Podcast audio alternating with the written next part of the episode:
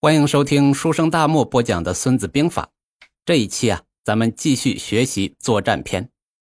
前边两期讲的呀，都是为了解决从当地搞定粮草问题，目的呢是降低成本、速胜。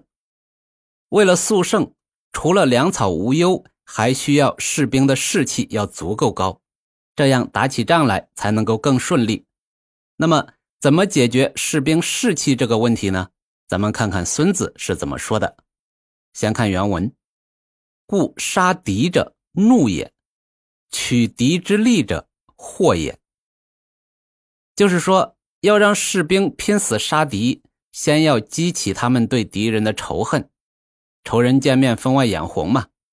要使士兵勇于夺取敌方的军需物资，就必须以缴获的财物做奖赏。这队伍出征之前呢，必须举行宣传，给士兵一个杀敌的理由，让每个人都成为有激情英雄杀敌人的愿意牺牲精神。战国时期啊，燕国攻打齐国，围了即墨，马上就要把齐国给灭掉了。田善带队守城，当时啊，燕军把齐军的俘虏鼻子都割了，这守城齐国人非常愤怒，更加坚守城市。田善呢就想把这愤怒给放大，让士兵化悲愤为力量去杀破燕军。于是呢，他派出间谍到燕军中散布谣言，说齐国人呐最怕燕军掘他们城外的祖坟，如果辱及他们的祖先，他们肯定就崩溃了，就会投降求燕军停手。这燕军呢就上了钩，在城外开始掘坟。掘出来之后再烧了，齐国士兵在城墙上看见了，每个人的眼睛都恨得能喷出火来。田善呢，见士卒这个时候火气差不多到位了，就率军出城作战。齐国士兵啊，都杀红了眼了，最终是大破燕师。说完了怒啊，再说说取敌之利者祸也啊，也就是说，看看怎么赏。说起当兵打仗啊。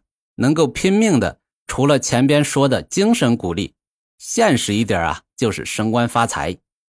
那发财呢有两种，一种是打了胜仗获得赏赐，一种就是打了胜仗抢来的。理想中的军队是纪律严明，不能骚扰老百姓，但是在具体打仗的时候，原始欲望还是更能激发士兵的战斗力。我们常说什么部队军纪好，什么部队军纪不好。其实这军纪好与不好，都在于主帅的战略目的。军纪好呢，对老百姓秋毫不犯，那是有政治目的的；军纪不好，烧杀抢掠，那也是一种激励机制。太平天国时期啊，最后的决战，湘军攻破了金陵啊，也就是现在的南京，啥军纪都没了。烧杀抢掠、奸淫妇女，这抢光了财物之后，为了毁灭证据，还一把火把天王府给烧了。之后呢，给太后汇报说，南京啊没有什么东西，感情这洪秀全呢还是个清廉的模范。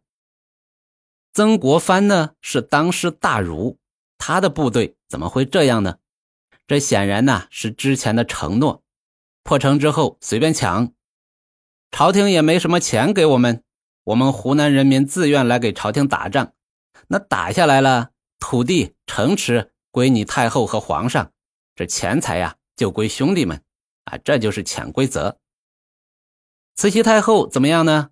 啊，没有就没有吧，根本就不问财务的事儿，睁只眼闭只眼，知道你们呢都运回湖南老家去了。有时候啊，皇帝也会亲自下这种命令。赵匡胤攻打四川的时候，就下令，所得州县都归我，仓库财物全部赏给士族。他要的呀是疆土，有了疆土之后，就有了源源不断的税收。怒之，赏之，这军队的士气问题就解决了。规矩定下来之后，只管往前冲吧。好了，这一期啊，咱们就先学到这里，下一期呢？咱们继续学习作战篇，坚持就是。